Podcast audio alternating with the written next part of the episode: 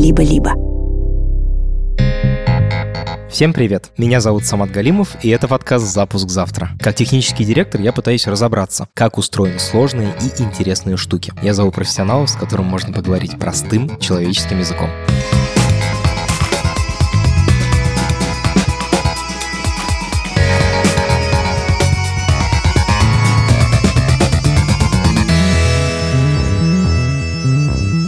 Сегодня мы будем говорить о системах глобальной навигации. GPS, GLONASS, вот это все. То, что позволяет нам определить, куда вызвать такси или доставку пиццы. Я хотел сделать эпизод про эту технологию уже больше трех лет. Наконец-то мы нашли гостя, причем не абы какого, а человека, который своими руками делает железки, которые могут определить местоположение с точностью в несколько сантиметров. Используются там супер технологии. Над нашими головами на высоте 20 тысяч километров летают какие-то спутники. Передает точное время с атомных часов, делать поправку на общую теорию относительности и ионосферу. И вот это все происходит буквально там за мгновение ока. Как эта магия устроена, мы сегодня разберемся. Сейчас вы услышите основную часть нашего разговора с Игорем. Но самые сложные и какие-то хитрые штуки мы оставили на бонус, который выйдет завтра в нашем закрытом телеграм-канале и в Apple подкастах. Он будет доступен платным подписчикам, ссылки в описании.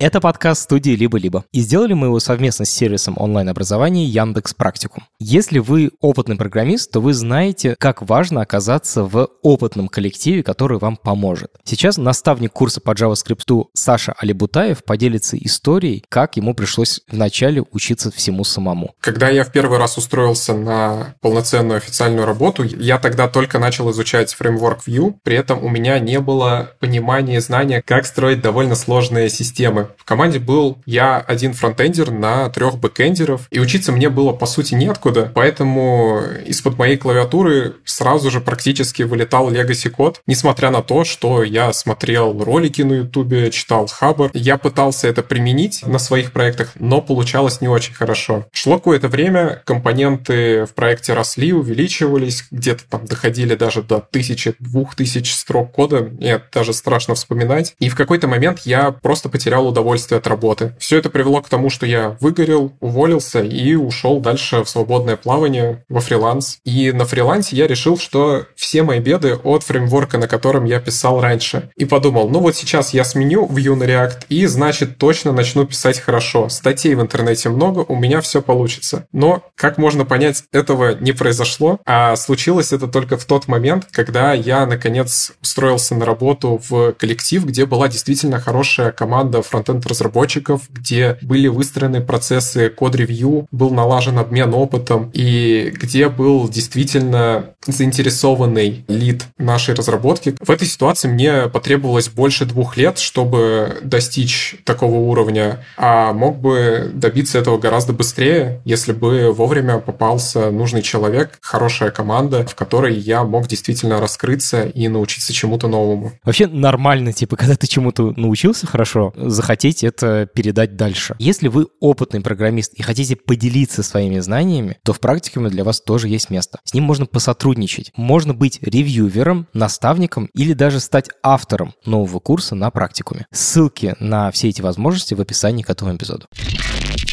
Привет, меня зовут Игорь Веренинов, я сооснователь компании Emlet. Мы занимаемся разработкой высокоточного GPS. Мы придумали, как сделать его в 10 раз дешевле, чем у других, и более классного использования. Э, вот я сейчас достаю телефон, и он прямо точно знает с точностью до метра, где я нахожусь. Обычно это называют GPS. И мне кажется, это такой вот идеальный пример технологии, которой все пользуются, но почти никто не понимает, как она работает под капотом. Я хочу в этом разобраться, и начнем давай прямо с аббревиатуры, типа, что значит GPS? GPS — это Global Positioning System или глобальная система позиционирования. Мне кажется, оно очень точно отражает то, что там происходит. Вот это способ найти себя где угодно, найти свою координату, где бы ты ни был. Ну, конечно, если мы говорим про твой телефон, который, который ты достаешь, то он будет полагаться не только на GPS, чтобы понять, где ты находишься, но, наверное, в целом мы воспринимаем вот это вот все, типа, синенькая точечка на карте — это GPS. Какая-то штука, которая мне дает знание о том, где я нахожусь. И мне очень понравилось, то, что ты сказал про все присутствие GPS, иногда еще про него говорят, что это единственный global utility. Ну, как бы, да, вот у нас есть там свет, водопровод, э, глобальная коммуналка. Это, если так подумать, то это, в принципе, единственный вседоступный сервис бесплатный для любого человека на Земле. Я это услышал, я долго пытался смотреть, а есть ли еще что-нибудь такое, что абсолютно всем доступно бесплатно и предоставляет какую-то услугу любому жителю Земли? Я вот я не придумал. Про это все подробно поговорим, но начать я хочу прямо со второго слова global positioning. Positioning — это определение положения. Как оно происходит, собственно? Оно работает на определении времени прохождения сигнала. То есть есть много спутников, они летают вокруг Земли. Они летают довольно далеко, там, по-моему, примерно в 20 тысяч километров от нас. Они излучают сигналы, которые мы можем принять. Внутри этого сигнала зашито время, в которое сигнал покинул спутник. Мы этот сигнал принимаем, узнаем, а когда он оттуда улетел. Поскольку он прилетает нам не мгновенно, а со скоростью света в той среде, через которую он проходит, то есть какая-то задержка. То есть сколько он ехал от спутника к нам. Мы эту задержку меряем и знаем расстояние. 20 тысяч километров, допустим, там от того спутника к нам. Окей, но если у нас есть один спутник всего, то можем его представить такой точечкой, к которой привязана ниточка определенной длины. И вот можно эту ниточку крутить как угодно, и получишь, по сути, поверхность сферы. То есть ты знаешь, что ты находишься на каком-то расстоянии от спутника, но полезность этого такая, ну, типа слабая. Я где-то на поверхности вот такой вот сферы, вот, радиусом 20 тысяч км. Ну, типа супер начинаем добавлять еще спутники. Вот, то есть говорим, окей, давайте возьмем не один, по которому мы знаем расстояние, а, например, возьмем второй. Взяли тоже такую же, как бы, узнали расстояние, привязали ниточку. У нас уже как бы две, две ниточки, которые мы вводим вместе. Две сферы. Если две сферы пересекаешь, получаешь окружность. Уже, в принципе, полезнее. Продолжаем добавлять спутники. Можем добавить третий. Добавляем третий, получаем... Две точки, я так понимаю. Две точки, да. Ну, а дальше, в принципе, одна из них будет где-то на Земле, а вторая будет э, ну, далеко по ту сторону, да, далеко очень в космосе. Ну, в принципе, там уже можно догадаться, где ты э, достаточно достоверно э, можно предположить. То есть, в принципе, в такой в примитивной модели вот достаточно трех измерений времени до трех спутников. Мы это время конвертируем в расстояние. Дальше геометрии определяем, где мы находимся. Принцип кажется понятен. Если сложно представить это в трехмерном пространстве, можете представить, мне кажется, на плоскости, и гвоздик к нему привязана ниточка, и вот как бы э, рисуешь э, кружочек как циркулем, и два кружочка пересекаются всего в двух точках, а три кружочка пересекаются в одной гарантированно. Или вообще не пересекаются. Да. А, кстати, вот вопрос. Сейчас ты описал три спутника, да, ну хватило, чтобы определить, или четыре. Их столько и летает, или сколько? Их летает очень много. Я сейчас точно цифру не помню, но их там давай, порядка 50, наверное. Ты хороший вопрос поднял на тему там 3 или 4. Вопрос, который э, мы всегда задаем людям на собеседовании. Сколько там спутников-то надо? Ну и когда человек говорит 3, дальше ты говоришь на самом деле 4, объясни почему. Потому что, собственно, вот определение длин ниточек или этих расстояний от спутников, оно полагается на измерение времени. То есть вот они прислали какое-то свое время, а нам нужно понять, типа, сколько времени прошло с того момента, как они это время там у себя засекли и нам отправили.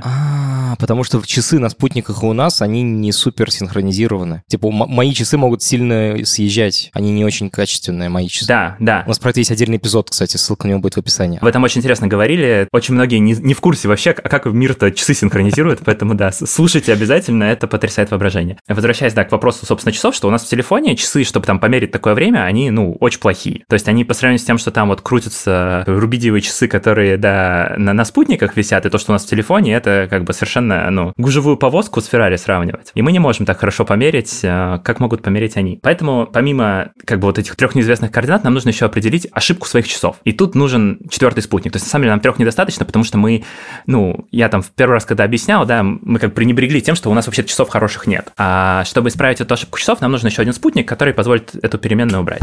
Вот, сколько неизвестных, столько надо и уравнений. Вот, соответственно, добавляем еще одно и разрешаем время. Поэтому четыре спутника нужны для того, чтобы понять свою позицию и время. Ну и в принципе сейчас, конечно же, мы эту идею про триангуляцию используем, например, э, при позиционировании по сотовым вышкам. То есть зачастую телефон, он определяет позицию не от GPS, а он определяет от сотовых вышек. И тут, конечно же, абсолютно прямая аналогия. То есть ты можешь иметь радиопередатчики в космосе и дальше измерять, сколько времени там, э, до тебя доходил сигнал, а можешь просто померить, на самом деле, сколько времени от сотовой станции до тебя долетели байтики твоего YouTube-видео и понять, сколько примерно, какое расстояние до базовой станции. А даже иногда используют не измерение Времени, а скорее измерение качества сигнала, мне кажется, мощности сигнала. Да, да, качество, качество сигнала. То есть просто насколько, насколько сильный сигнал. То есть, ну, как мы можем э, понять, насколько далеко от нас человек, потому насколько его там кто-нибудь в лесу кричит, ну, и ты можешь, в принципе, прикинуть, насколько далеко человек от тебя. Вот, а теперь ты берешь там трех человек вокруг себя, таких ставишь, они тебе что-то кричат, ты понимаешь, кто ближе, кто дальше. И там сотовые телефоны, они знают просто позиции этих вышек, потому что есть база данных, куда они могут залезть, посмотреть, где вышки находятся, посмотреть всего сигнала, ну и как-то прикинуть свое местоположение. Такое же делается с Wi-Fi, ну, дальше это же делается и с Bluetooth. Вот, например, про Wi-Fi у Google есть э, специальный API, куда ты можешь отправить MAC-адреса, то есть физические адреса роутеров, которые стоят вокруг тебя, ну, то есть ты там открываешь, просканировать все сети. Он тебе показывает какие-то точки доступа, которые вокруг тебя находятся. Например, там находится, не знаю, 10 или 15. Очень часто их будет много. Ты можешь э, взять оттуда информацию про эти точки доступа, например, физические адреса э, этих роутеров, отправить специальный Google IP, вот, и они тебе пришлют, где ты находишься. Нифига себе. Например, это используется,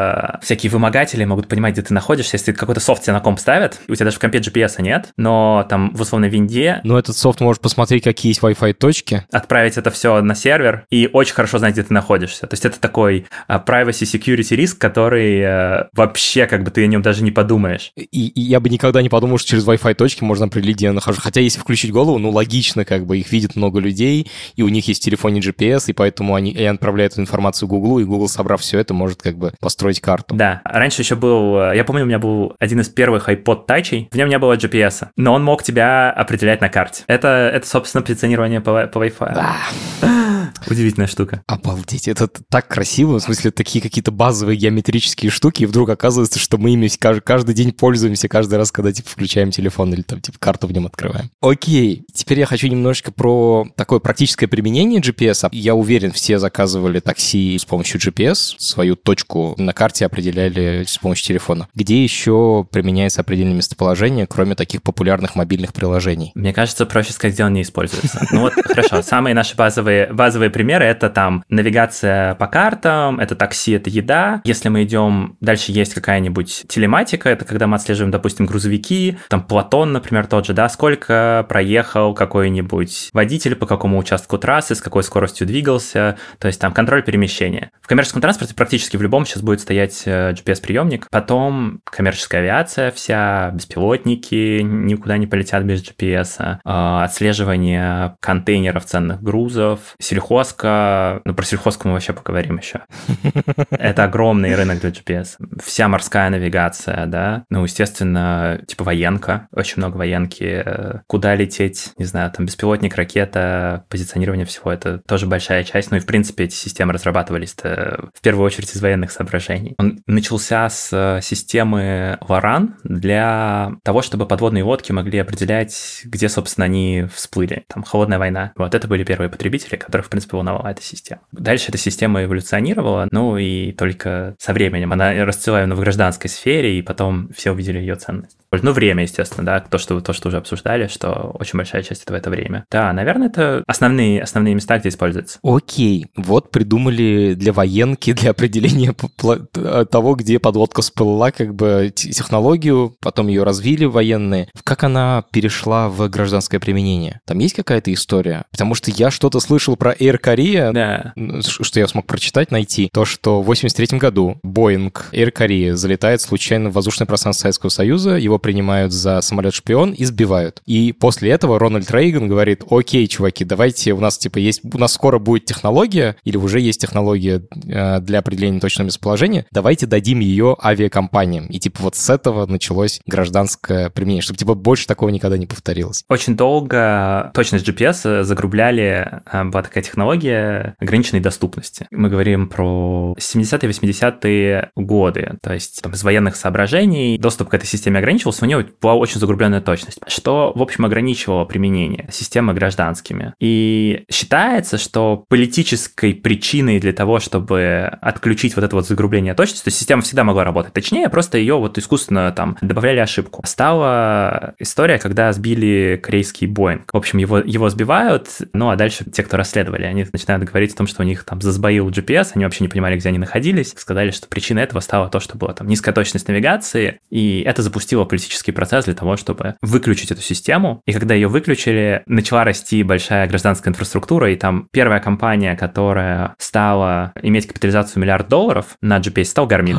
Все мы знаем Garmin по часам, еще там по всяким по навигаторам, с которыми еще деды ходили в лес.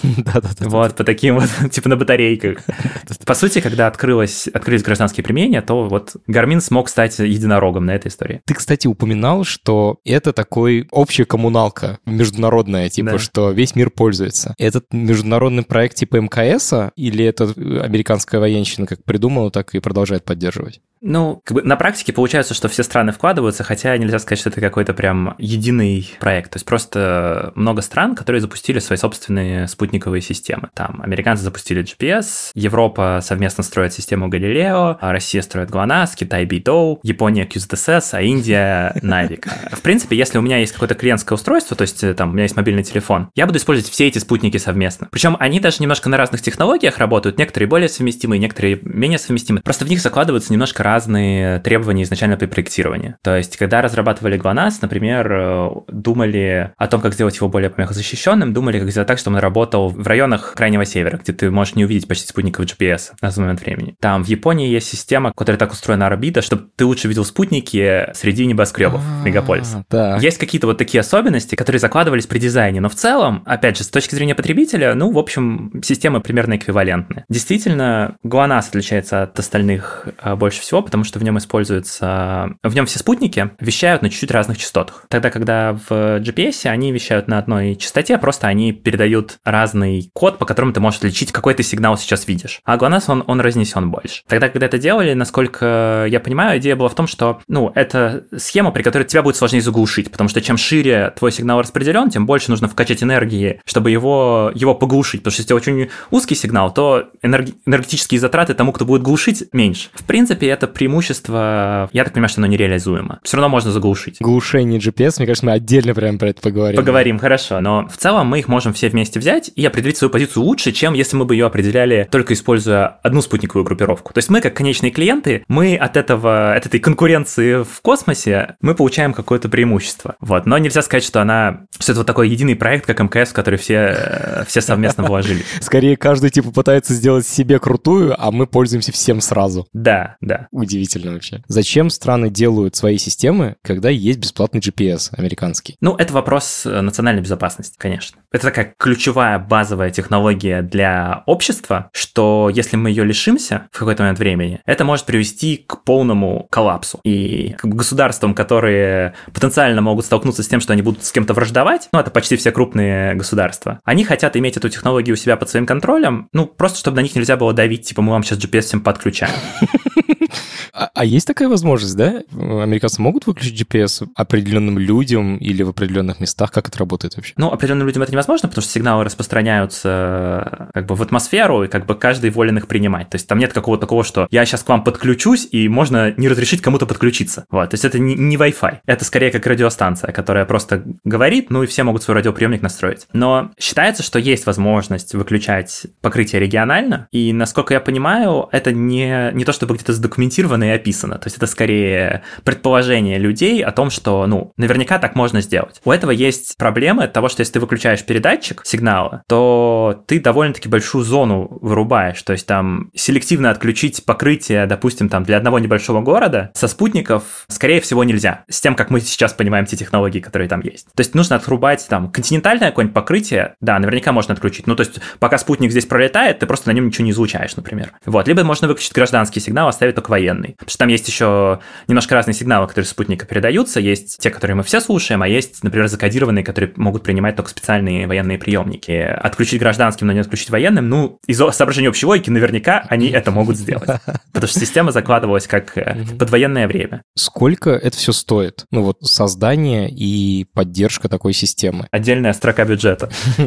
Ну, то есть там запуски спутников, поддержание системы, ну, наверное, какие-то миллиарды долларов, я думаю. Ну, такая э, грубая прикидка. было бы на самом деле интересно пойти посмотреть, сколько реально они на это тратят, на обслуживание всего. Я попытался найти про GPS. Все, что я нашел, это то, что типа создание там около 12 миллиардов долларов, а поддержка типа миллион долларов в день. И, честно говоря, мне показалось, что это довольно дешево. Всего за лимон, типа, ты получаешь такую офигенную технологию. Ну, типа 300 миллионов в год. Ну да, в масштабах страны, mm-hmm. ну, в масштабах планеты, там это вообще, вообще фигня. А теперь минутка рекламы. Вы уже, наверное, запомнили, что у нашего подкаста есть бонусные эпизоды «Запуск плюс-плюс», на которые можно подписаться в Apple подкастах или в Телеграме. Но еще эти же эпизоды можно найти в бонусной подписке студии «Либо-либо». Там вы получите доступ не только к дополнительным эпизодам нашего подкаста, но и ко всем другим подкастам студии «Либо-либо». Ну и главное, там есть специальный подкаст «Студия», где ребята делятся жизнью студии «Либо-либо». Все это доступно в Apple подкастах и в Телеграме по подписке. Ссылки в описании какой момент это появилось в телефонах? Потому что я вот хорошо помню тот момент, когда были вот эти гарминовские как раз такие устройства, давай их назовем, да, в которые ты вставляешь батарейки, загружаешь карту с компьютера или там прямо с завода типа загружены, и идешь в тайгу условно. Да. А сейчас это типа в каждом телефоне. Когда я гуглил, я нашел, что первый iPhone с GPS это 3GS, например. Да, ну, э, похоже на правду. Интересно, там типа чипы научились маленькие делать, или в чем там прикол, типа что заэнейблило как бы это появление этой технологии, или процессоры стали достаточно мощными? Ну, вообще задача сделать там маленький и малопотребляющий приемник актуальна, в принципе, до сих пор. То есть до сих пор потребление GPS-приемника внутри какой-нибудь там электроники — это довольно-таки чувствительная часть бюджета на батарейку. И наверняка в тот момент это тоже был очень определяющий фактор. Я там точно не помню, что конкретно подтолкнуло это к мобильникам, но сейчас могу про это рассказать вообще безумную историю про одну технологию, которая меня совершенно потрясла к вопросу а, GPS и энергопотребления. В принципе, есть такая задача в индустрии отслеживать а, перемещение чего-либо. Ну, ты там груз отправляешь или грузовик батарейки, или и бывает такое, что ты хочешь, чтобы это питалось от батарейки очень долго. Ну, например, год, чтобы тебе передавало там, ну вот, собственно, GPS-трекер с симкой. Симку вставил, да, он тебе какой-то там на веб-страничке показывает, э, где что-то находится. Uh-huh, и uh-huh. там идет борьба за то, чтобы от батарейки проработать максимальное количество там, месяцев. Так. Недавно появилась такая технология, когда это устройство просыпается, оно делает спутниковые измерения, то есть оно как-то быстро собирает информацию о том, какие сигналы оно получило, и через LTE, через 4G, отправляет это на сервер. И дальше уже сервер, используя так называемые сырые измерения, посчитает позицию. И вот оказывается, что это выгоднее с точки зрения энергетики, чем посчитать это на месте и отправить координату.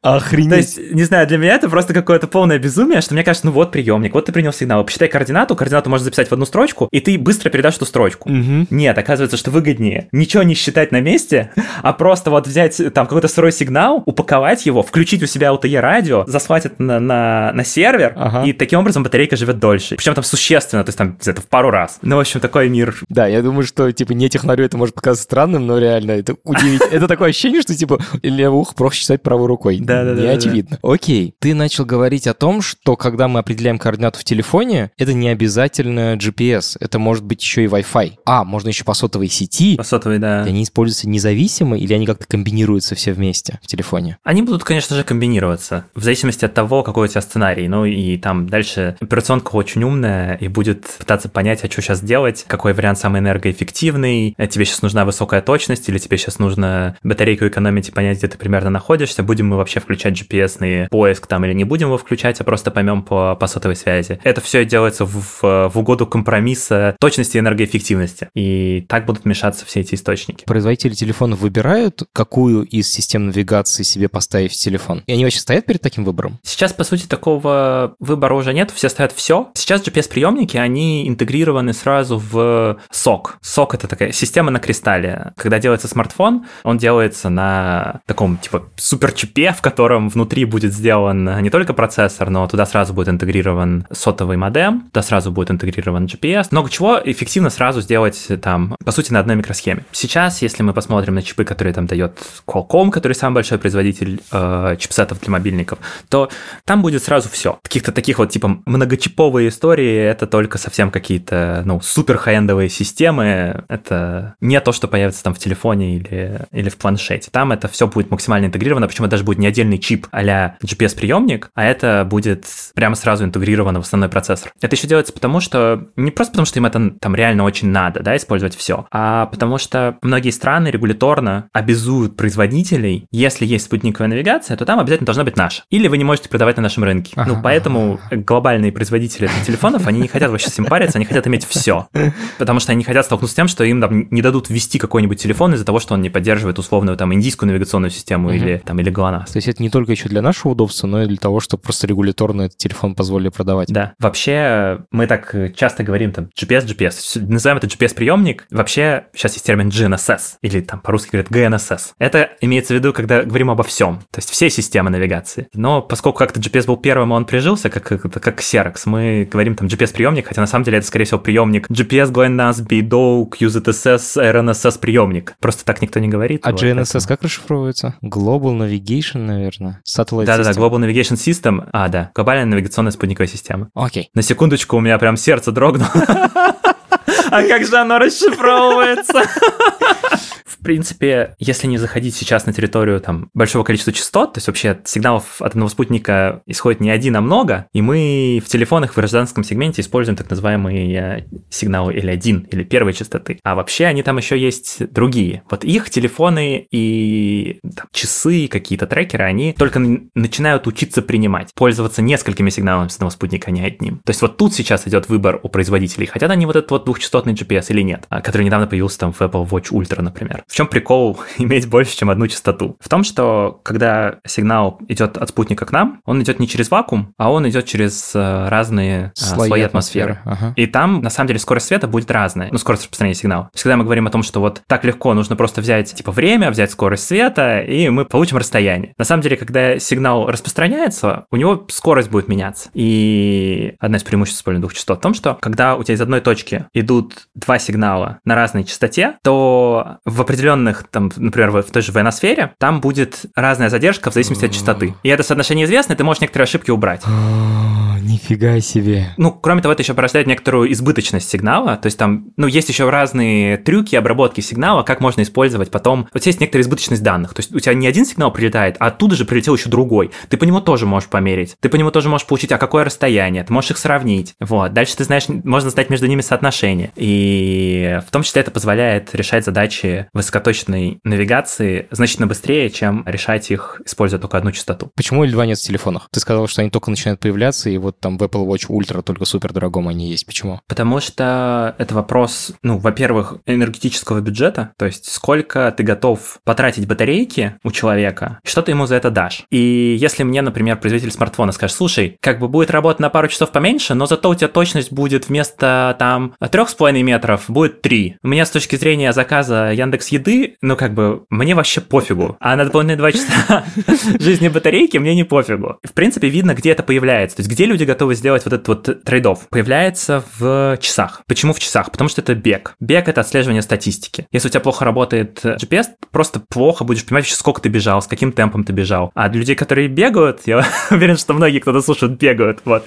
Им наверняка очень не нравится, когда у них там 10% ошибка в том, сколько они пробежали, потому что совершенно разный результат э, спортивный. Поэтому это появляется в каких-то спортивных гаджетах. Это одно, одно важное направление, где появляются две частоты. Еще две частоты появляются для автомобильной навигации, где преимущество в том, что ты будешь понимать, в какой ты полосе едешь. То есть есть даже такой термин, э, которым оперируют, это lane level accuracy. Точность попадания в полосу. То есть их волнует, понимаешь, твой навигатор, а в какой полосе ты едешь. Потому что в зависимости от этого тебе могут, могут быть там какие-то разные рекомендации, как тебе эффективнее повернуть, или ага. тебя можно за разное время предупредить, или понять, на какой ты развязке. Например, там, если это развязка, то вот э, навигатор довольно часто может запутаться, а по какой части развязки ты едешь. Там тоже помогает э, повышение точности за счет использования полных сигналов. И появление сигнала L5, э, сигнал так устроен, что его, чтобы его отслеживать, нужно тратить меньше энергии. Ну и он еще сам по себе мощнее, то есть его там легче отслеживать в сложных условиях, и поэтому появляется, иногда это упрощенно называют L1, L2, но фактически это L1, L5 э, устройство, потому что просто это немножко неинтуитивно, типа первая пятая частота, вот на чем мы будем работать. Ну, первая, вторая как-то понятней. Очень круто. Слушай, я думал, что GPS такая штука, которую типа придумали в 70-х, и она так, так и работает, а оказывается, что там типа новые сигналы, новые мощности. Там много всего интересного. Нужен ли интернет для работы GPS? Для GPS интернет не нужен, Угу. но можно получать всякие плюшки, если у тебя интернет есть. Например, в телефонах есть технология AGPS, которая позволяет быстрее определить свою позицию с меньшей энергозатрат. Как это работает? Вообще, когда мы решаем, э, рассчитываем там расстояние до себя, пересекаем сферы, находим свою точку, нам вообще еще нужно знать, а как там эти спутники движутся, где они сами находятся, параметры их орбит, или это еще называется эфемериды. Эти данные, они тоже распространяются со спутников как радиопередача, то есть они непрерывно шлют вот эту вот информацию о том, а где они находятся, по каким орбитам они летят. И еще некоторый набор информации, который тебе позволяет посчитать свою позицию. Получение этой информации, оно может занимать там до там, 10 минут, если у тебя вообще никогда не было никакой информации. То есть надо тебе радиопередачу типа дослушать до конца, чтобы получить. Да, ну, и тебе нужно понять. типа вот это все прослушать, потому что поток данных очень маленький, сигнал достаточно слабый, когда он прилетает, Мгм. и ты не можешь в него э, очень много данных засунуть. То есть ты туда по крупицам выдергиваешь эти параметры орбит, и тебе их нужно полностью получить, прежде чем ты получ- посчитаешь свою позицию. Если они у тебя там были получены еще вчера, допустим, ты можешь как-то м, предположить, окей, наверное, вот за день они там примерно там должны были оказаться, Мгм. я свое сейчас время прикинул, и я еще ими могу воспользоваться сколько-то. И чем дальше отодвигается тот момент, когда ты их получал от сегодняшнего дня, тем сложнее тебе становится посчитать свою позицию, тем менее точной она будет. Ну и, в принципе, там нормальное оперирование приемника такое, что он пытается это в фоне как-то обновлять, пока ты там ходишь, определяешь, где ты, где рыбные места, он это все докачает, но уже отдавая тебе позицию. И сохранит у себя в памяти для следующего запуска. И, конечно, ну, ты не хочешь, чтобы твои клиенты, когда они ждут свое такси, должны были 10 минут стоять и ждать, пока у них там э, приемник все примет, если они ну, там, с новым телефоном или перезагружали его. А, и появилась технология GPS, когда эти параметры орбит просто через интернет прилетают. И тебе уже не нужно думать о том, чтобы получать их, получать их от спутника. Потому что эти параметры, они тоже как бы изначально-то на спутнике откуда-то берутся. Это не то, что вот он их там сам из себя получил. Есть наземный сегмент, который непрерывно отслеживает. Это такие станции слежения. Они равномерно распределены по Земле. И они непрерывно принимают сигналы э, от спутников, определяют параметры орбит, определяют, если там есть ошибки часов и так далее. Это все передается в вычислительный центр. И есть отдельный способ залить какую-то информацию на спутники, которые они потом распространяют своим клиентам. А тут ты прямо без посредника напрямую. А тут, по сути, да, ты это вот все определил, но только из этого центра оно будет залито не на спутник, и дальше он будет это 10 минут тебе передавать, потому что очень узкий канал, а он просто через интернет тебе закинет эти данные сразу. Это называется правильно альманах. Альманах, эфемерит, да-да-да-да-да. Хорошо. Когда я заказываю такси, оно почти всегда приезжает ко мне, ну, прямо ко мне. Но иногда не совсем. И у меня тут вопрос, какая средняя точность у GPS? Это очень сильно зависит от условий. Сейчас современный приемник, если ты стоишь с хорошей антенной в открытом поле, то ты, скорее всего, будешь получать по среднеквадратическому отклонению где-то около 2 метров, 2,5 метра обычно. Стандартная такая характеристика для вот хорошего приемника. Есть регионы, в которых есть дополнительные сигналы, которые способствуют повышению точности, и тогда ты можешь получать лучше, чем метр или около метра. Если мы перемещаемся в городскую застройку, то в чем проблема вообще там, навигации в городе? Там есть э, два фактора, которые очень сильно ухудшают точность. Первый фактор то, что просто может не быть видимости до спутника. Как бы вот стоишь в узкой улице, и видно только такой маленький кусочек неба наверху, там от 11 часов до часа дня. И вот туда сколько-то спутников лезет, они будут плохо распределены по небу, то есть геометрически они будут очень неудобны для пересечения вот этих вот сфер, Слишком близко друг к другу. слишком близко друг к другу, или там, представьте, три в одну точку склеиваем, все, мы не можем посчитать свою позицию. Чем ближе они друг к другу находятся, те спутники, которые мы наблюдаем, тем сложнее посчитать точную позицию. Чем лучше они распределены, например, в открытое поле, вышли, и там вот со всех сторон у нас спутники на, на нас светят, и мы можем лучше определить а, свое положение. Это один фактор. Есть вторая часть, это переотражение сигнала. То есть, когда спутник не видно, это не значит, что его, то есть нет до него прямого пути, по которому ты его видишь, да, но его сигнал может отразиться, например, от здания, и приемник его примет. О, шит, и расстояние уже будет не 20 километров и сколько-то метров, а 20 километров и столько-то метров, плюс еще 15 метров отражения. Да, и в городе такого будет происходить прямо очень много, и дальше это такая вот э, ну, битва между городом и приемником, в которой приемник пытается всякими разными способами обработки сигнала отличать такие переотраженные сигналы от прямых сигналов, ну, как бы, а город будет пытаться закидывать накидывать совершенно разного типа отражения, потому что не могут быть от земли отразился сигнал, там от стенки, от, особенно от каких-то железных объектов, там от машин. То есть это очень вообще жесткие условия для навигации, которая пытается измерить время прохождения сигнала. Потому что если он отразился, то ты уже не можешь использовать напрямую это измерение, он не шел к тебе по прямой. И особенно если приемник получает много разных переотражений, то тут ему вообще тяжело становится, потому что вообще они все не согласуются друг с другом, не понимаешь вообще, что творится. Обалдеть. А Есть даже такой проект, мне кажется, кто-то делал а Uber, либо... Uber делал, да. Uber, видел. то ли Facebook, Мгм. когда они говорят, окей, у нас же есть вообще-то 3D-модели городов. Да, да, да, да, для Нью-Йорка они что-то такое делали. А давайте мы возьмем и будем моделировать, а как вообще вот для каждой точки в пространстве у тебя в каждый момент времени будут переотражаться сигналы, и будем все это компенсировать. Потому что мы еще спутники знаем, где они летают, короче. Да, да, где, где спутники, где ты, мы все знаем, мы сейчас попробуем эти ошибки убрать. И ну, это, конечно, еще по- по- полная дичь. Но они говорят, что им удается там хороших результатов достигать. Но, кстати, это то, где там наличие множественных сигналов упрощает ситуацию, большого, большего количества частот тоже упрощает ситуацию. Вот. То есть тебе становится проще отделять э, настоящий сигнал от переотраженного. К вопросу про точность, да, ну что тут ты можешь получать какие-нибудь э, отлеты своей позиции на другую сторону улицы, на 20 метров, на 50 метров, ты можешь оказаться где-то вообще не там. Вот. Ну и в городах будет использоваться вот это вот, а давайте еще сотовые данные, а давайте еще Wi-Fi, а давайте будем пытаться как-то бороться с этими переотражениями. В конечном итоге сейчас современные ну, телефоны довольно хорошо определяют позицию. То есть я помню, как это было раньше. Конечно, сейчас это уже сильно круче. В кармане должен лежать и работать. То, что мне там сигнал 20 тысяч километров из космоса летит, и он вообще там ниже типового фона, да мне вообще все равно. Мой заказ должен приехать мне вот сюда. И курьер не должен перепутать, где я нахожусь. И в телефоне еще очень мало места для интеграции антенны. Все очень сжато. И качество той антенны, которую мы получаем в телефоне, оно не такое, как могло быть там у некоторой идеальной антенны, которая очень хорошо может принять все сигналы. То есть мы осложняем тем, что мы по- располагаем телефон абы как. Сигнал очень слабый. Антенны далеки от того, какая могла быть идеальная антенна, потому что ограничения по размеру. И вот со всем этим телефон борется, и сейчас может дать нам очень хорошую позицию. Мне кажется, это практически чудо. И еще одна минутка рекламы. Если вы слушаете наш подкаст, то вы наверняка помните эпизоды с Кирой Кузьменко. Кира офигенный HR. Она очень хорошо разбирается в том, как нанимать и быть нанятым в IT. У нее есть собственный подкаст студии «Либо-либо». Он называется «Собес». И у них недавно начался второй сезон. В одном из эпизодов они разбираются в том, как кандидаты могут использовать чат GPT для того, чтобы лучше найти классную работу. Ссылка на него в описании к этому эпизоду. Го слушать. А какая вообще теоретическая максимальная точность GPS? В принципе, с GPS можно достигать точности на уровне миллиметров. Тут я понимаю, что никакие хаки в телефоне с э, вычислительной магией и всякими 3D-моделями тут не помогут. Тут нужно, мне кажется, какое-то специальное оборудование. Расскажи, что это такое, что это за оборудование и что это за технологии. Для того, чтобы достигать точности на уровне сантиметров или в некоторых случаях даже миллиметров, есть технология RTK. RTK переводится, переводится, расшифровывается как Real-Time Kinematics или кинематика реального времени, что, в общем, вообще особо ничего не говорит про то, что, собственно говоря, это, эта технология. Есть другой термин, он сейчас менее распространенный, но изначально эти технологии и вообще они, они попадают в так называемый DGPS, либо дифференциальный GPS. Это немножко лучше. А как так можно вот взять и из GPS вдруг получить 1 сантиметр, тогда, когда, казалось бы, вот современный смартфон при всей своей вычислительной мощности и, и трюках обработки все равно дает нам точность там, ну, в пару метров. Мгм. Что делает технология RTK? Как она может вообще повысить точность? Основной трюк, который там используется, это то, что у нас вместо одного приемника используется два. Один из них в большинстве случаев зафиксирован и неподвижно стоит, а второй двигается и, в общем, работает как обычный GPS, к которому мы привыкли.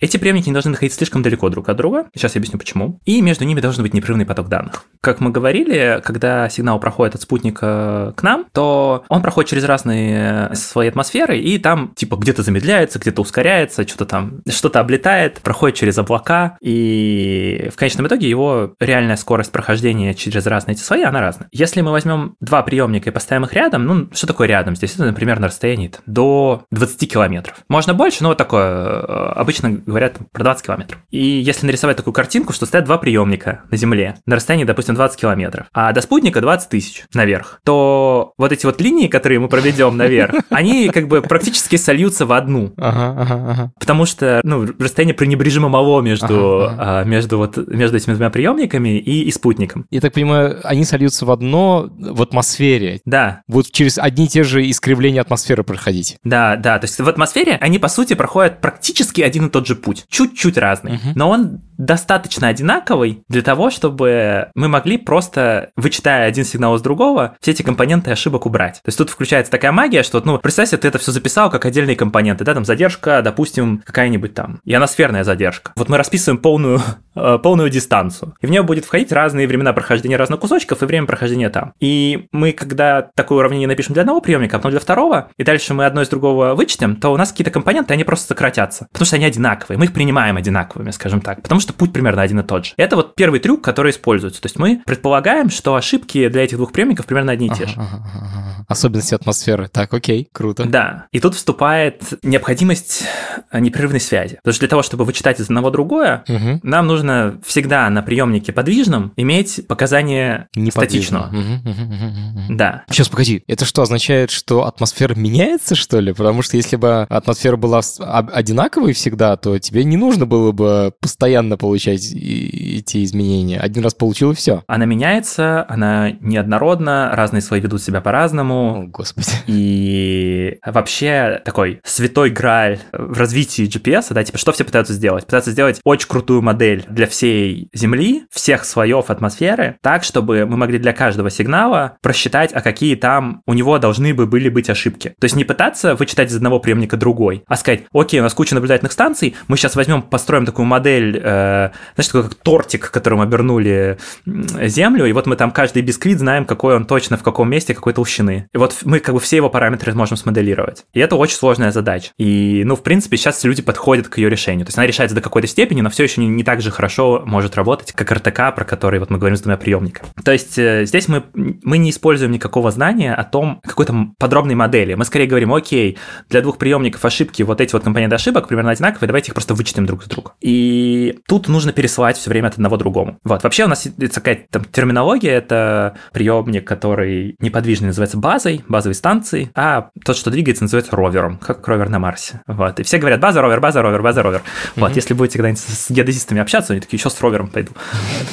Это значит про то, как можно некоторые ошибки убрать. Есть еще очень важная концепция, это концепция, называется ambiguity resolution или разрешение численной неоднозначности. Сейчас расскажу про нее. Когда мы принимаем сигнал от спутника на приемнике, то у него есть две составляющие. Кодовая составляющая и фазовая. В кодовой передается, там закодировано время, по сути. Там закодировано время, когда сигнал со спутника улетел. Из этого можно потом посчитать расстояние. Вот. А еще есть, э, как у любого радиосигнала, есть фаза. Можно себе представить такую синусоиду, которая вот от спутника идет к приемнику. Такая, как, не знаю, э, вермишелина. Вот. То есть э, идет, идет синусоида к приемнику, длина волны, частота вообще, на которой работают спутники, она около полутора гигагерц. Они там чуть-чуть разные, в зависимости от того, там это GPS или GLONASS, но вот там GPS работает или 1 1575 мегагерц. И длина одной волны при такой частоте э, около 20 сантиметров. То есть она меняется, э, проходит полный круг за 20 сантиметров. Соответственно, можно нарисовать, представить себе такую синусоиду, которая от спутника к приемнику. И приемник может померить фазу принятого сигнала очень точно, с точностью до миллиметра. То есть с точностью до миллиметра мы можем сказать величину от 0 до 20 сантиметров. Просто нам приемник говорит, например, там 5 сантиметров сейчас. Он не может нам сказать, на каком отрезке мы находимся. Он может нам сказать только, ты сейчас в каком-то из отрезков вермишелины, но типа где ты находишься внутри вот внутри цикла. Он не может тебе сказать, какой это из Ага, циклов. да-да-да-да. А циклов очень много. 20 тысяч километров 20-сантиметровых циклов. Ага. И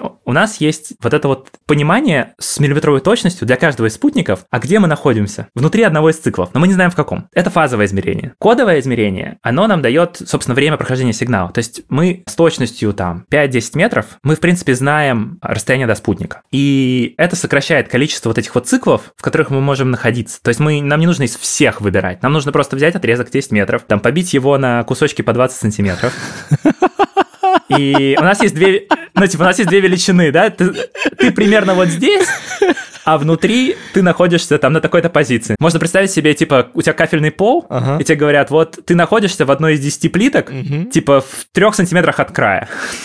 И ты спрашиваешь, ты как где? Ага, определи, какая точно плитка. Да, ну определи свою точную позицию. И дальше у тебя такая очень крутая вычислительная задача, которой есть канонические алгоритмы, как ее решать. То есть как искать вот в этом вот пространстве возможностей, как искать точное решение. Это решение, это называется, собственно, разрешением целочисленных численной неоднозначности, именно потому что тебе нужно понять целое число циклов волн от спутника к тебе, и, в принципе, если ты его понимаешь, то дальше ты можешь очень точно позиционироваться. Ты определяешь свою позицию с точностью 20 сантиметров, даже меньше. Ты ее, ты ее определяешь внутри этих 20 сантиметров, то есть ты ее определяешь с точностью... Господи, 2 миллиметра, ну или сколько там ты сказал? Типа, ну, типа, да, да, это разрешающая способность, это не будет конечная точность твоей позиции, но как бы ты можешь померить вот внутри этих 20 сантиметров, ты знаешь с миллиметровой точностью. Охренеть. И с некоторой вероятностью знаешь, в каком из циклов ты находишься. Да. Вау. Собственно, это второй такой столб, на котором стоит высокоточное позиционирование. Первый — это то, что можно убрать ошибки, там всякие разные задержки, ты их можешь убрать, просто используя два приемника, которые рядом, если упростить. А дальше нужно попытаться решить вот эту вот задачку с тем, а сколько там вообще целых циклов. Потому что ты знаешь точно внутри, если ты поймешь, сколько да, их да, целых да, точно, то дальше ты свою позицию найдешь. Об этом много копий было сломано, и там э, с точки зрения конечного пользователя, вот чем быстрее ты можешь найти это решение, целочисленное, оно еще называется фиксированным решением или фикс, там такая RTK фикс. Чем ты быстрее можешь найти вот это вот решение и чем надежнее, тем у тебя лучше продукт. И старые приемники могли это искать, тебе нужно было, например, статически зафиксировать приемник, нельзя было двигаться. Это могло занимать, там, не знаю, 10 минут, пока он рассчитает это решение, потому что нужно набрать всяких измерений. Сейчас это можешь делать все, что хочешь, это происходит за секунды, и получаешь свою сантиметровую точность. Но это развивалось, поэтому появился вообще там real-time kinematics, о котором мы говорим сейчас РТК, потому что первые системы точного позиционирования требовали... Нельзя было быть кинематичным, нужно было быть статичным. Вот. Потому что, ну, это основное преимущество было, что ты можешь... Э, это все в реальном времени, и ты можешь двигаться. Вот. Для точного позиционирования, а не просто, что ты где-то поставил, записал данные, и потом можешь посчитать свою точную позицию. Во-первых, я не думал, что может быть красивее что-то, чем триангуляция, но я ошибался, потому что триангуляция — это как бы прикольно, но здесь ты, блин, 20 тысяч километров, и ты в них находишь то, на сколько миллиметров ты отодвигаешься внутри 27-метрового отрезка. Это космос. Расскажи, кому нужна такая точность? Такая точность нужна, на самом деле, довольно много где. Основная индустрия — это геодезия, то есть это измерение Земли, права на Землю. У тебя есть участок Земли, он стоит дорого, у соседа есть участок Земли, который стоит дорого, и если вы придете с обычным GPS измерять, а где граница участка, и получите там точность несколько метров, то, собственно, твоя баня может быть уже где-то наполовину на участке соседа, а потом придет его геодезист обычным GPS померить, и окажется, что все вообще наоборот. Ну и все, все поругаются. То есть там точность метра не подходит, нужна сантиметровая точность. Определение границ участков. Это то, где большинство людей сталкивается вообще, в принципе, с высокоточным позиционированием. Это сельхозка. Сейчас все современные трактора будут ездить по высокоточному GPS. Это позволяет экономить очень много денег. Вместо того, чтобы заливать все поле удобрением, можно делать так называемое селективное внесение. Зная каждое зернышко, его положение сантиметровой точностью, можно вносить удобрение индивидуально для каждого зернышка. Ты можешь поливать его. Когда, например, трактор идет по полю, то одна из его задач не повреждать то, что там растет. Тебе нужно всегда попадать в колею. Это называется система параллельного вождения. То есть у водителя стоит специальный прибор такой со стрелочками в кабине, и ему говорит левее, правее, левее, правее, на сколько сантиметров. И водитель рулит. Это как у самолетов, когда они на посадку идут, нужно, короче, попасть в прицел. Им, да, да, да, нужно, нужно, нужно прицел, да, совмещать.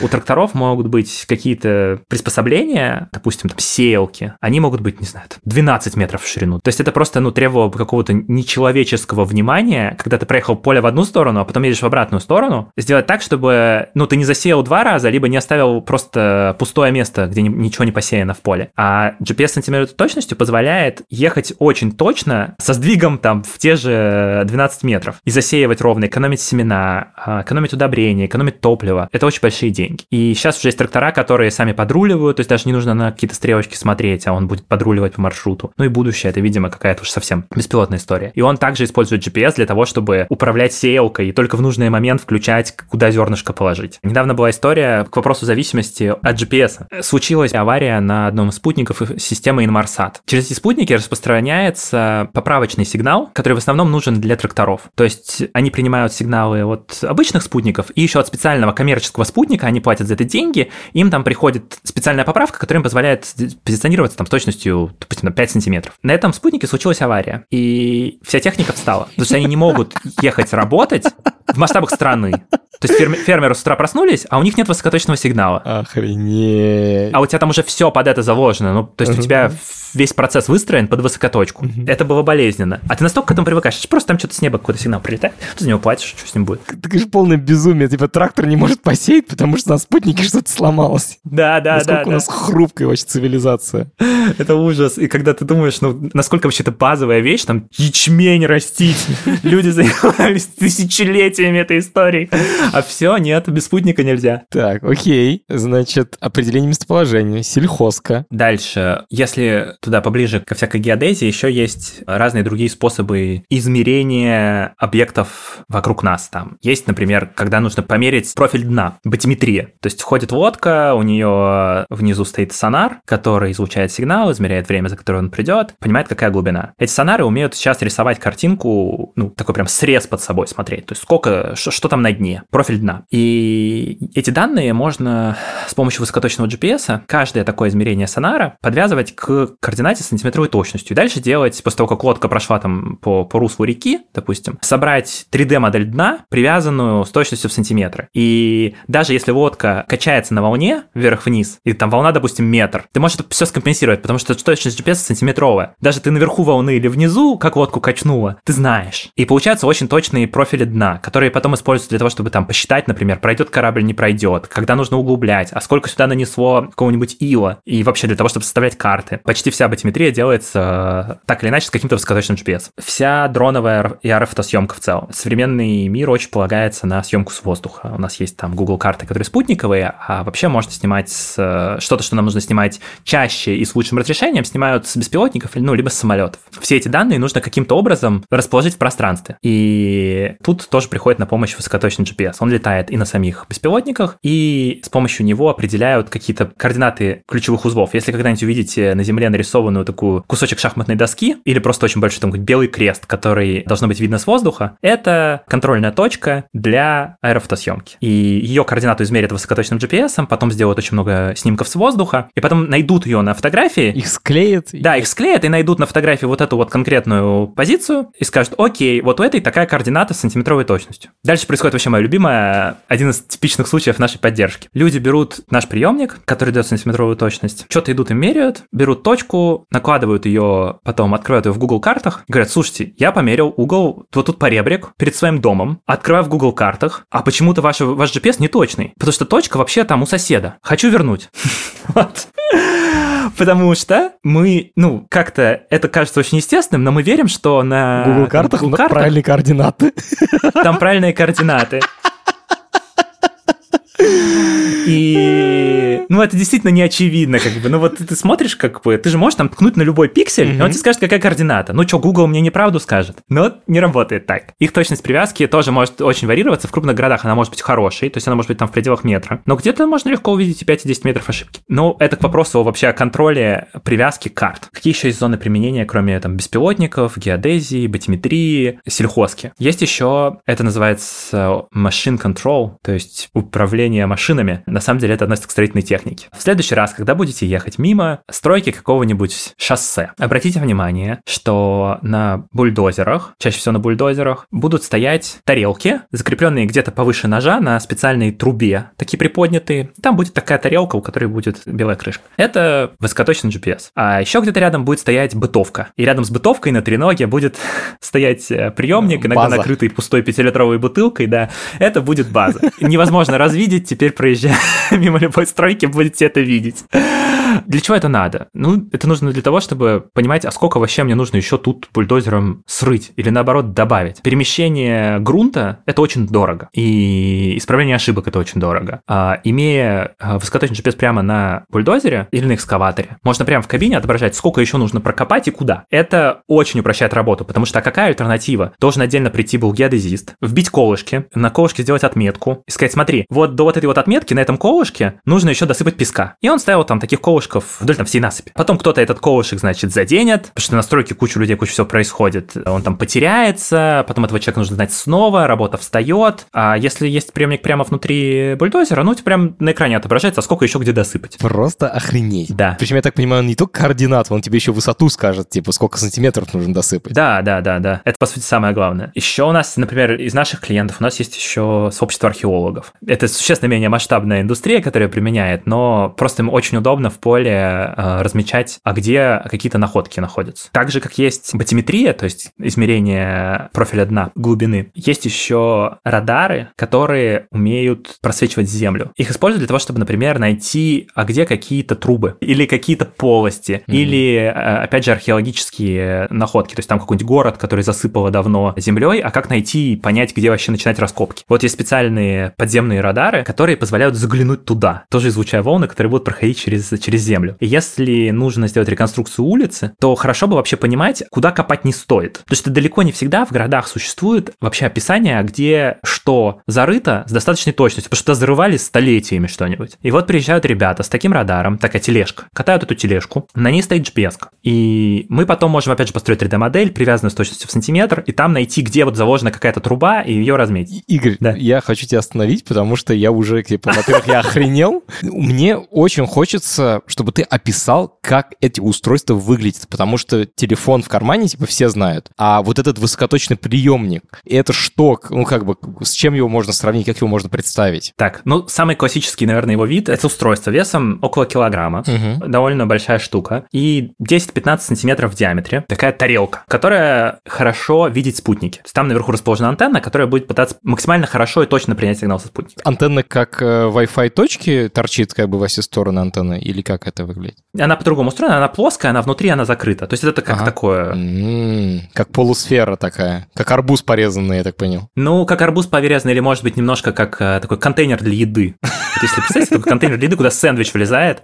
Многие компании в индустрии, ну, поскольку это такая жесткий индастриал, там компания не парится по дизайну, вот обычное такое сравнение, это контейнер для еды. У него снизу есть эм, такая мощная резьба, не как на фотоаппарате, а в несколько раз больше. И в нее вкручивается специальная палка, это называется геодезическая вешка или веха. И она длиной около двух метров. Для того, чтобы поднять приемник повыше, чтобы ему было лучше видно спутники. И дальше процесс измерения выглядит так, что вот э, приезжает человек с таким прибором, накручивает его на вешку, и дальше встает кончиком этой вехи на ту точку, которую нужно измерить, выставляет вешку вертикально, ну, допустим, там себя на телефоне нажимает кнопку и измеряет позицию. А, а базовая станция? Ты сказал, что обязательно должна быть базовая станция с фиксированным э, положением. Она как выглядит? База может быть точно таким же приемником. То есть просто два приемника используются. Они универсально работают и так, и так. Потому что с базами как вообще работает? То есть бывает, что ты ездишь со своей. То есть ты ставишь свою базовую станцию и ходишь с ровером. А как ты определяешь положение базовой станции с высокой точностью? Это очень хороший вопрос.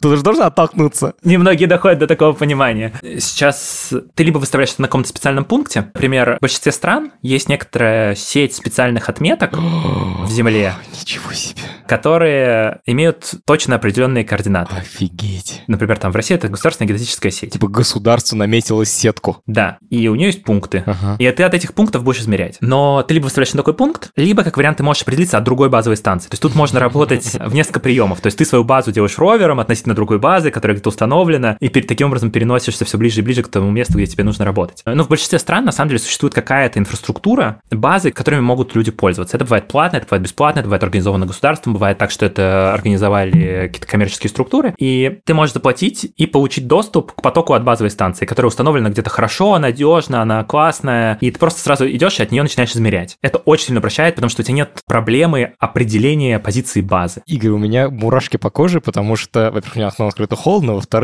я просто охерел от того, что я живу, типа, вот в каком-то месте, и я думал, что я знаю, что, типа, здесь есть канализация, водопровод и вот это все, а оказывается, есть еще один уровень инфраструктуры, о котором я даже не задумываюсь. Это то, что где-то рядом со мной стоит базовая станция РТК, и, в принципе, в теории я могу ей воспользоваться. Да, это инфраструктура, которая, если она создана на уровне государства, и есть страны, которые делают ее бесплатно специально, потому что это всю промышленность продвигает вперед. Здесь очень важная часть то, что это еще приводит к тому, что люди перестают мерить от своих собственных баз угу. и косячить. Потому что когда люди меряют от своих баз, они делают ошибки. И это приводит к тому, что у тебя конфликты по поводу Земли. Кто-то что-то померил там в одной системе координат, а надо было задавать в другой. Не все знают, как точно с этим работать. И если ты всем говоришь, ребят, вот от этих станций мы сейчас всю страну меряем, и мы только принимаем легальные результаты, которые померены от этих станций. И всем становится жить от этого легче. Насколько было всем проще, если бы можно было определить позицию очень точно, всегда, и у всех это получалось одинаково и без ошибок. О, очень круто. Сколько это все стоит? Сколько стоит такой приемник? Сейчас такой приемник можно купить за, ну, за 2-3 тысячи долларов. Ты можешь купить то, с чем можно работать. Когда мы начинали, приемники стоили 10-20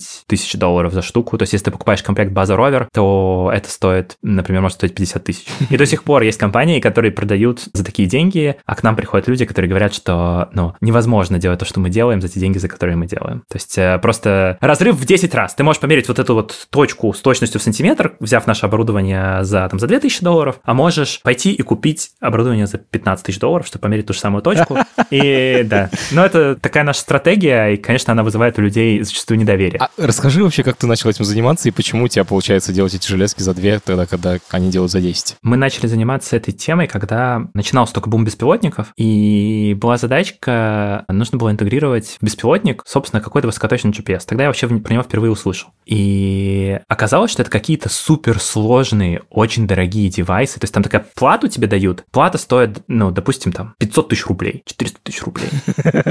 Ну, у тебя, естественно, как бы глаза широко раскрываются, пытаешься понять, а, собственно... За что я плачу? А за что уплочено это? Да, к этому дают какой-то софт под винду, иногда специальный какой-нибудь очень древний. К этому еще можно, могут давать специальное устройство, называется контроллер. Это как, я даже не знаю, как это писать, как, как старая гарминка такая с Windows C. Это до сих пор еще где-то существует. И на нем какой-то тоже софт, значит, со стилусом. То есть все супер архаичное, очень дорогое и очень индустриальное. И очень много людей, которые вокруг ходят и говорят, вообще, вы не поднимаете эту тему, вы еще молодые.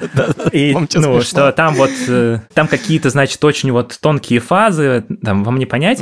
Ну, естественно, какой-то просто юношеский этот, э, значит, неприятие догм повело к тому, что начали пытаться разрыть. Окей, а можно как-то вообще это делать сильно дешевле? Тогда натолкнулись на сообщество, которое, собственно, этим занималось. Такое, ну, хакерское. Есть они брали какие-то коммерческие приемники, которые для обычной навигации, угу. там, значит, какие-то инженерные команды, начинаешь получать другие измерения, а, open source движок. Мы начали все это тестить и поняли, что офигеть, можно получить ту же самую точность. Да, с какими-то ограничениями, не так там интегрировано, еще что-то нет, но можно, в принципе, получать. Это было очень интересно, конечно. И тогда было вот небольшое сообщество хакеров, но не было какого-то продукта, которым можно было бы воспользоваться. Ну и мы отчасти на этом запустили компанию. Вот у нас там первый продукт был немножко другой, потом мы пивотнулись, потому что поняли, что вот это вот самая ценная штука, которую можно сделать. Запустились на краудфандинге, набрали какой-то комьюнити энтузиастов, продали сколько-то устройств, стели паяли их в Питере на кухне, такая классическая гаражная стартапная история. И дальше, в принципе, на, ну вот, на деньги наших клиентов, которые приходили, покупали, развились до того состояния, что сейчас мы можем делать вот такой полноценный защищенный геодезический приемник, который человек покупает, он ему приходит в красивой коробке, он его там, достает, накручивает на вешку и может со своим айфоном или андроидом ходить собирать точки. И, э, ну, сейчас это все у нас развилось до того состояния, что вот мы готовы это реально предлагать геодезистам. Прошло уже 8 лет, тогда это была просто платка в термоусадке с open source софтом, только для энтузиастов, но люди горели этим, они начали что-то сами собирать, там в контейнер э, от еды засовываешь, значит, powerbank, наше устройство, какую-то антенну сверху, э, ходишь, меряешь точки, такой, офигеть, сантиметровая точность, я за это устройство заплатил, а тогда мы эту плату продавали вообще там комплект база ровер за 600 долларов за два приемника. Ну, естественно, это взрывало мозг. Это было очень круто, потому что, ну, можно сделать вот ту же точность получить. Да, не так круто работает, да, не так быстро, но ты можешь это получить. В общем, э, так, так мы и запустились. Это супер история, просто реально гениальная. Сейчас в основном мы поставляем наше оборудование там в Америку, в Европу, в Латинскую Америку много, и вообще мы там больше, чем в, чем в 100 стран продаем. Ну, и мы с самого начала так, так начали, что мы хотим работать на мировой рынок, и мы хотим там конкурировать. То есть мы хотим быть компанией, которая может быть конкурентоспособной в глобальном масштабе, чтобы наш продукт был на таком уровне. А сейчас ты уже конкурируешь со всеми этими взрослыми компаниями, да, которые за 30 тысяч продают железки? Да, и с э, огромным потоком устройств из Китая, которые начинают продавать по той же цене, что и мы, ну и приближаться к нам. Наш дифференциатор сейчас в том, что, ну, мы делаем крутой дизайн, крутой UX. Угу, то есть софт классный. Классный софт и сам там индустриальный дизайн, то, как мы к этому подходим, качество устройства. То есть мы очень сильно заморачиваемся по мелочам, и мы хотим сделать устройство, которым действительно удобно пользоваться, которое вот любой человек может взять, достать и начать пользоваться. И это такая ценность, которую, ну, по сути, несет несет только наша компания, потому что у большинства других компаний все еще подход такой, что это оборудование для серьезных дядек, которые могут научиться, нужно лишь бы побольше фич было, а как оно сделано, неважно. А мы хотим сделать так, чтобы было супер понятно. Мы хотим, чтобы этим могли пользоваться там даже не только геодезисты, а мы этим могли пользоваться люди, которым нужно что-то просто быстро померить для себя. Кайф, супер, просто охренеть. Спасибо тебе большое, Игорь, очень-очень интересный разговор. Спасибо тебе. Это подкаст студии «Либо-либо». И сделали мы его совместно с сервисом онлайн-образования Яндекс Практикум. Над подкастом работали редакторка Маша Агличева, продюсерки Настя Медведева и Саша Малинина, звукорежиссер Юрий Шустицкий. За джингл спасибо Алексею Зеленскому.